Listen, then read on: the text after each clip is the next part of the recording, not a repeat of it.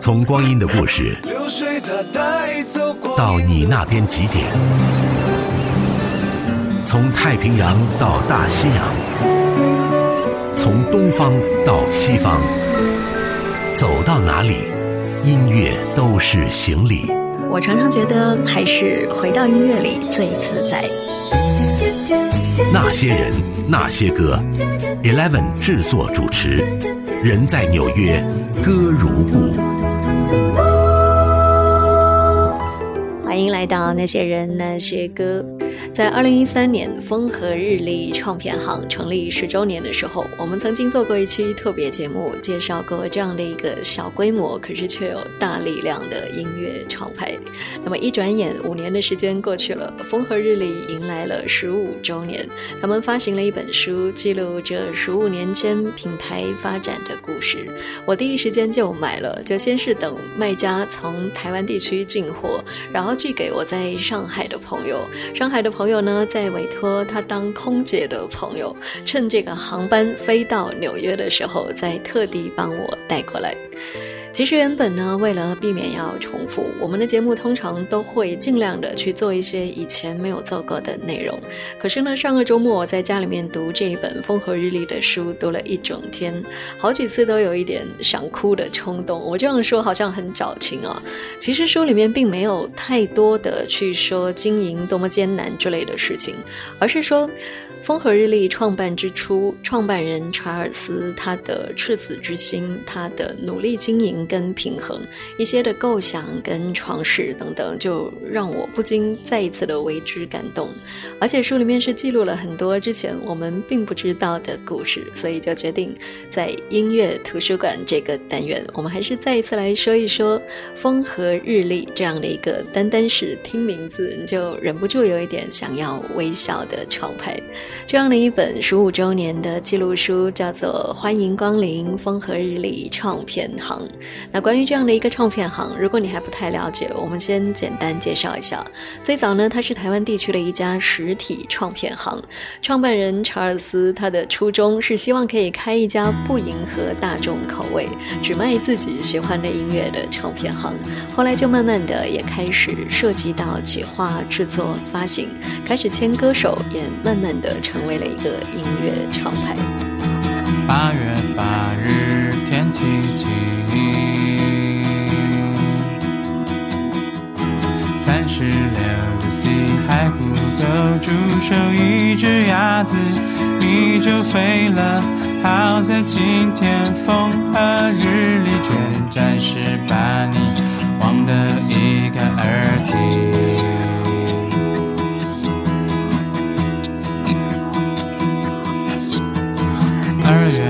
四天气晴，十八度 C 来不及融化一副雪景，你就说你爱我，真的爱我，全都因为这样的天气。哦，原谅变得容易，我大声说出心里。的话，仰望蓝天白云，眯着眼睛，世界更清晰。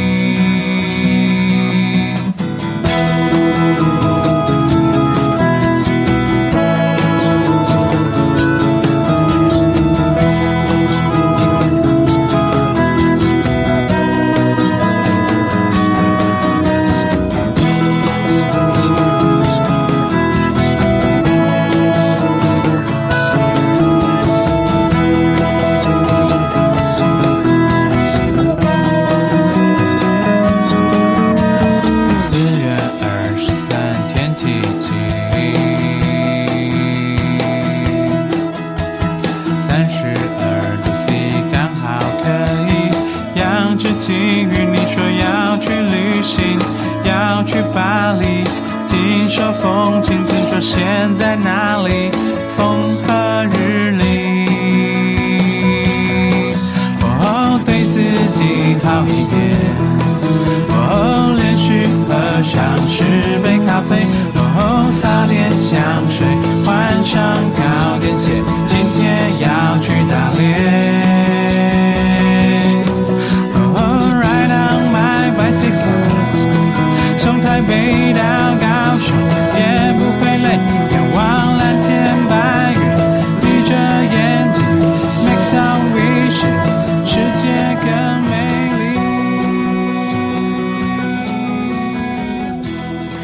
那我们听到这首歌就叫做《风和日丽》，来自自然卷的曲歌。虽然说现在风和日丽它已经不只是一家唱片行了，可是他在登记为有限公司的时候，查尔斯还是特意的保留了唱片行三个字。他想要提醒自己，一开始是如何的喜欢唱片行，如何的喜欢唱片，所以风和日丽推出的专辑也全部都是他自己要听了喜欢的东西才会决定去做。而现在这样的一家实体唱片行业还是存在。如果有机会到台北，你可以去转一转，看一看。那当然，话说回来，很多事情的开始都不是那么容易的。两千零二年底的时候，风和日丽一开张，他们是在一家地下室，应该是租金会比较便宜吧。但地下室呢，必然客源就不会太好，生意不好，老板当然心情也不会太好。当时也没有钱去请多一些店员，那查尔斯就自己一个人在店里面非常大声的听着 Sigur Rós 的音乐，他们是来自冰岛的一支乐团，在两千。千零七年有一部画面非常美的纪录片，叫做《听风的歌》，它里面记录的就是 cigar rose 在冰岛的各个不同地方的演出。曾经呢，他们有一张专辑的封面是 Recycle 的那个绿色环保的。啊，三角形循环使用的那个图标。那后来呢，风和日丽也出过一张资源回收的专辑，也就是刚才我们听其歌《风和日丽》那一首歌的那一张专辑。这个专辑的封面也有一道绿色的圆弧去表示回收，所以不知道这个设计的灵感会不会跟当年 s i g a r Rose 有关。那么今天我们要听到的这一首呢，已经是这个乐团在两千零八年的作品了。查尔斯两千零三年在地下室的唱片行里面，他听的肯定是更早期的专辑。只是我也有一些担心，就是那个时期的 s i g a r o s 的音乐播出来，你可能会转台。我没有查尔斯这么的坚定，不迎合大众的口味啊。那么更多的关于风和日丽的故事，我们下一节继续。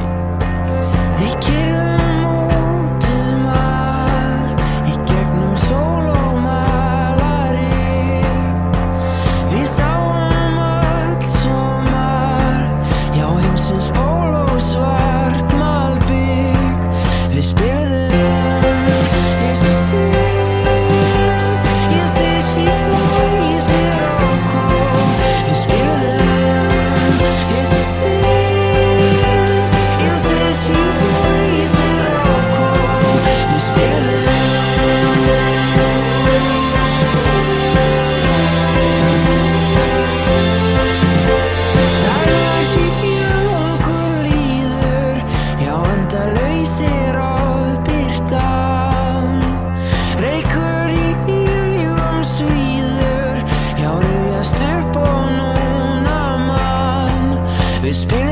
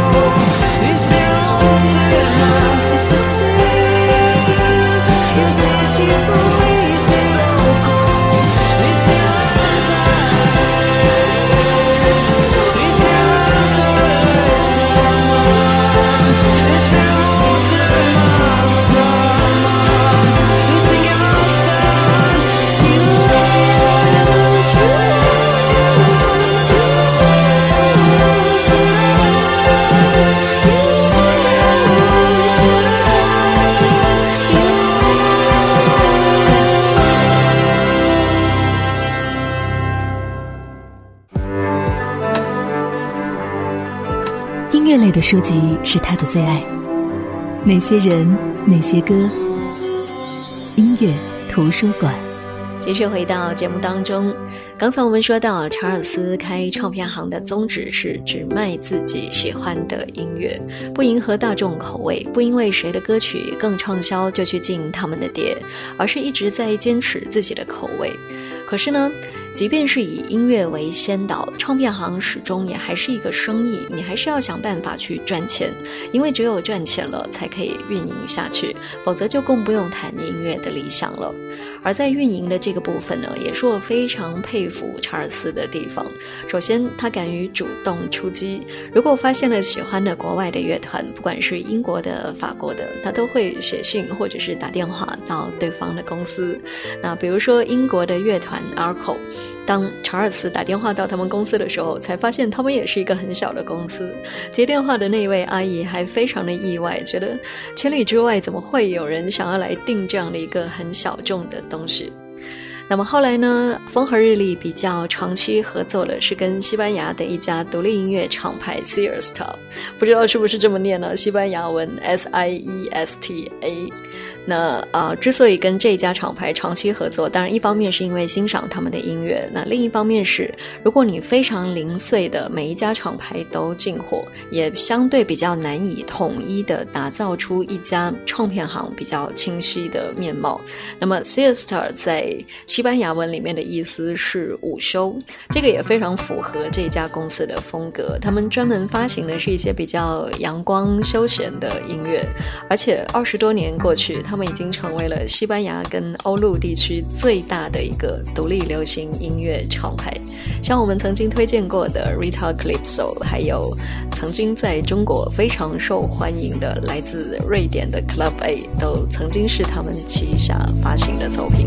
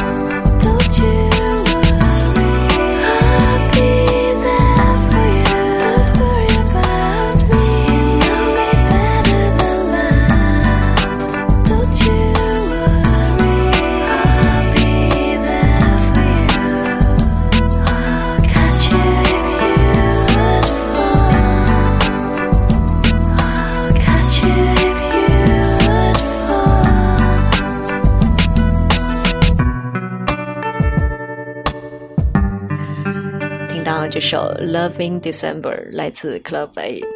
那刚才说到早期风和日丽唱片行，他们跟国外音乐品牌的合作，并不是用一个代理的方式，就只是纯粹的进货，然后再在台湾地区销售。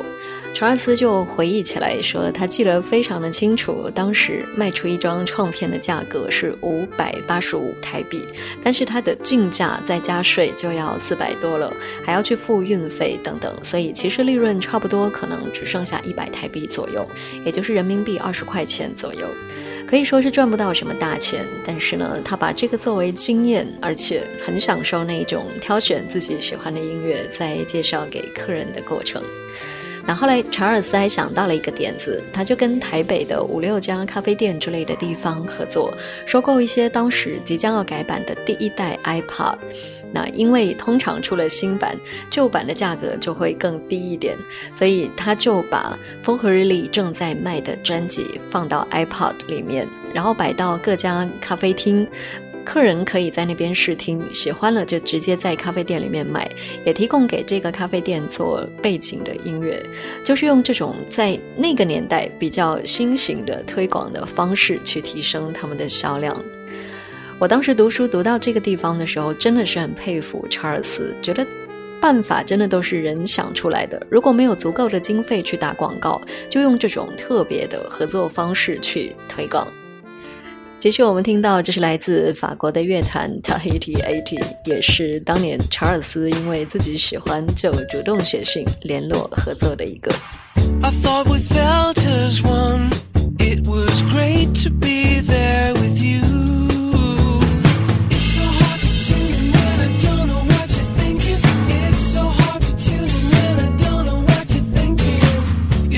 Channel 2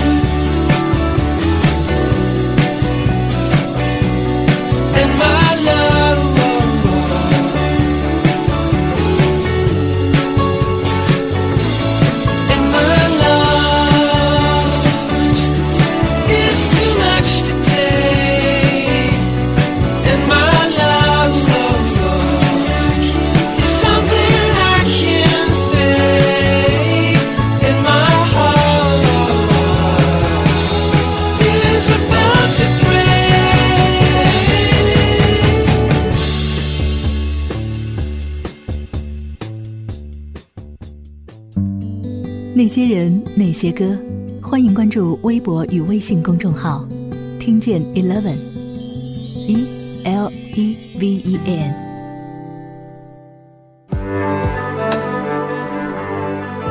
音乐类的书籍是他的最爱，哪些人，哪些歌，音乐图书馆。继续回到节目当中，那些人，那些歌，音乐图书馆单元。本周开始，我们一起来翻阅这样的一本《欢迎光临风和日丽唱片行》。在这本书的书腰上面写着这样的一段话。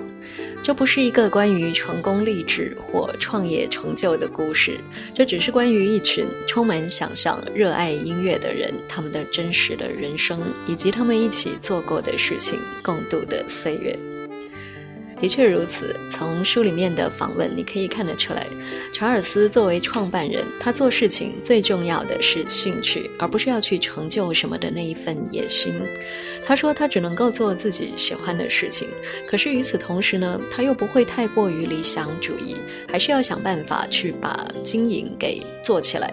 就像我们上半段说过的一些办法，都是他早期当风和日丽还只是一家唱片行的时候所做过的尝试。那么，在《风和日丽》这本书里面，也记录了查尔斯跟林伟哲的友情。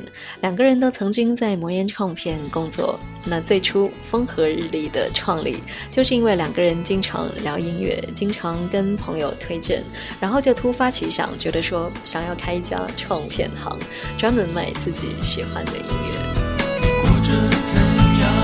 过着怎样的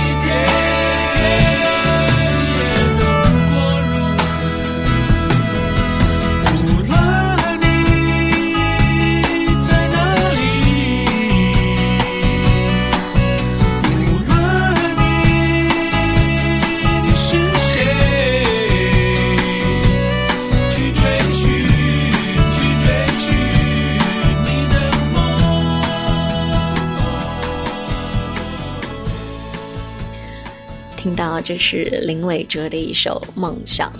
从最初因为热爱音乐涉及音乐的行业，查尔斯跟林伟哲成为了同事，后来又逐渐成为了好朋友。两个人各自又走出了不一样的轨迹，但至今呢，依旧还都在音乐的行业当中。林伟哲就说：“这是他们蜕变成老男孩或者是男人的过程。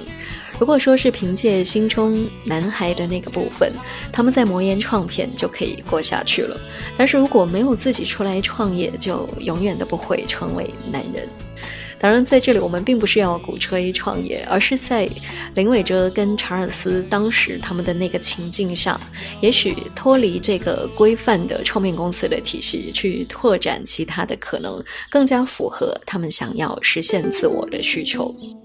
在林伟哲看来，查尔斯的成功是对主流市场的一种打脸。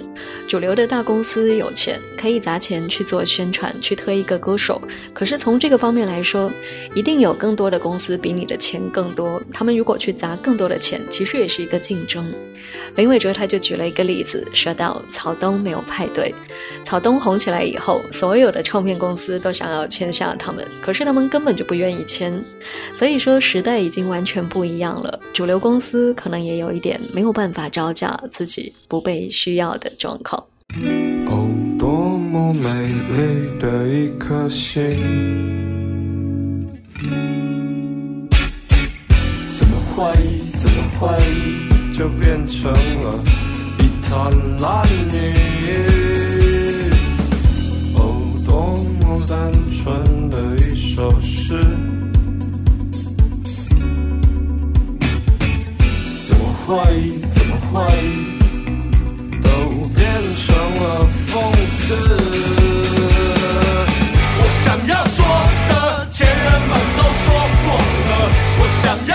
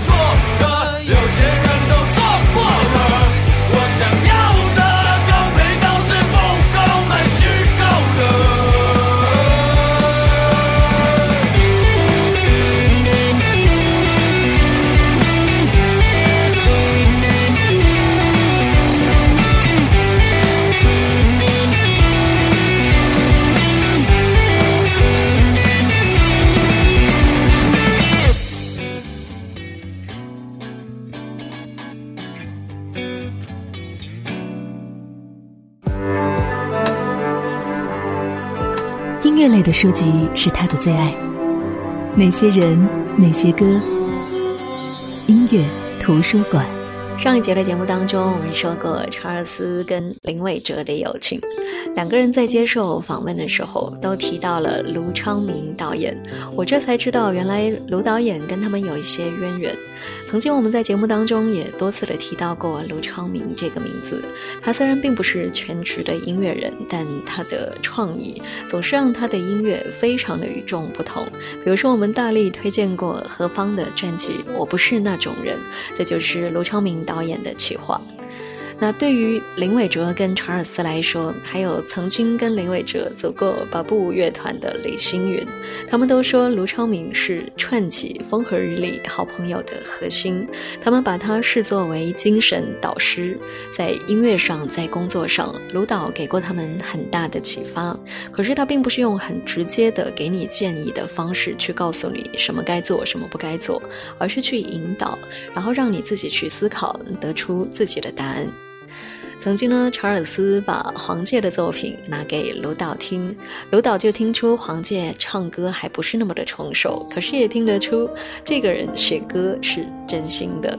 那黄玠也因此非常的受鼓励，直到自己被这位很有才气的前辈认同，就觉得或许自己应该是可以在这条路上走下去的。金子不必哀怨。不要说你不知该怎么办，金子不必哀怨。不要说你在幻灭中成长，别听他们胡说，学会逃避学校和爱情。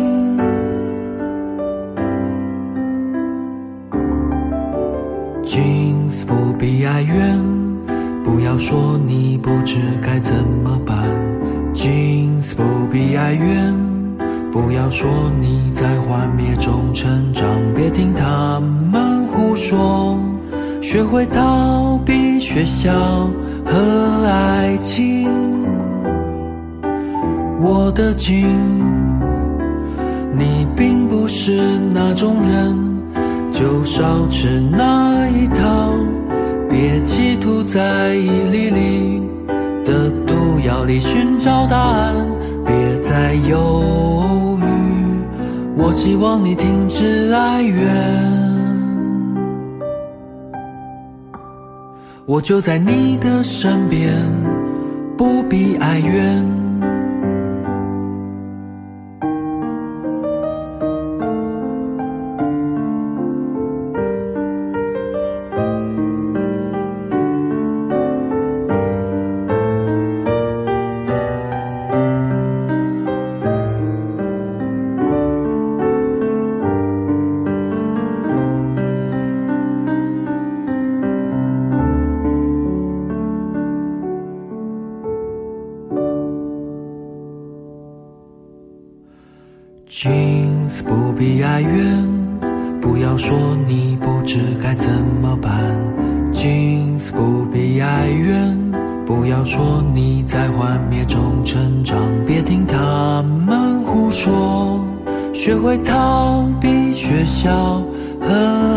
情。我的情，你并不是那种人。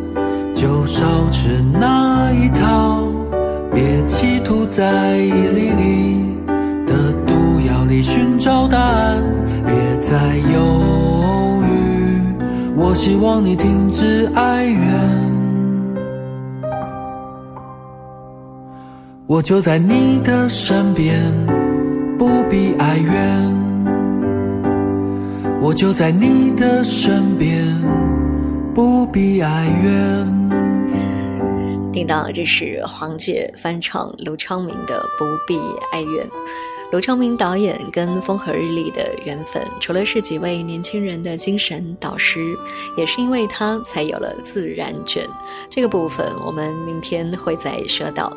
那还有风和日丽的企划凯特，最早呢也是因为去听卢昌明的讲座，才知道有一个公司叫风和日丽。而卢导过世的那一天是九月二十九号，正是风和日丽旗下的乐团九二九原本计划要做发片见面会的日子。那一年是在二零零八年，那后来在二零一零年的时候，风和日丽连连看音乐节，查尔斯就剪了一支影片纪念精神导师卢昌明。而再到了二零一二年的时候，风和日丽又把卢导生前没有发表的一个作品《Open Your Eyes》录成了单曲，在风和日丽的合集里面压轴发行。那么在今天节目的最后，我们就听到这一首《Open Your Eyes》。明天我们会说到自然卷九二九这一些乐团说到风和日丽如何的转型成为音乐发行跟经纪公司。那些人那些歌今天就先到这里谢谢你的收听我是 eleven 我们明天见。终于结束单纯的日子终于失去不再泪是认真的生。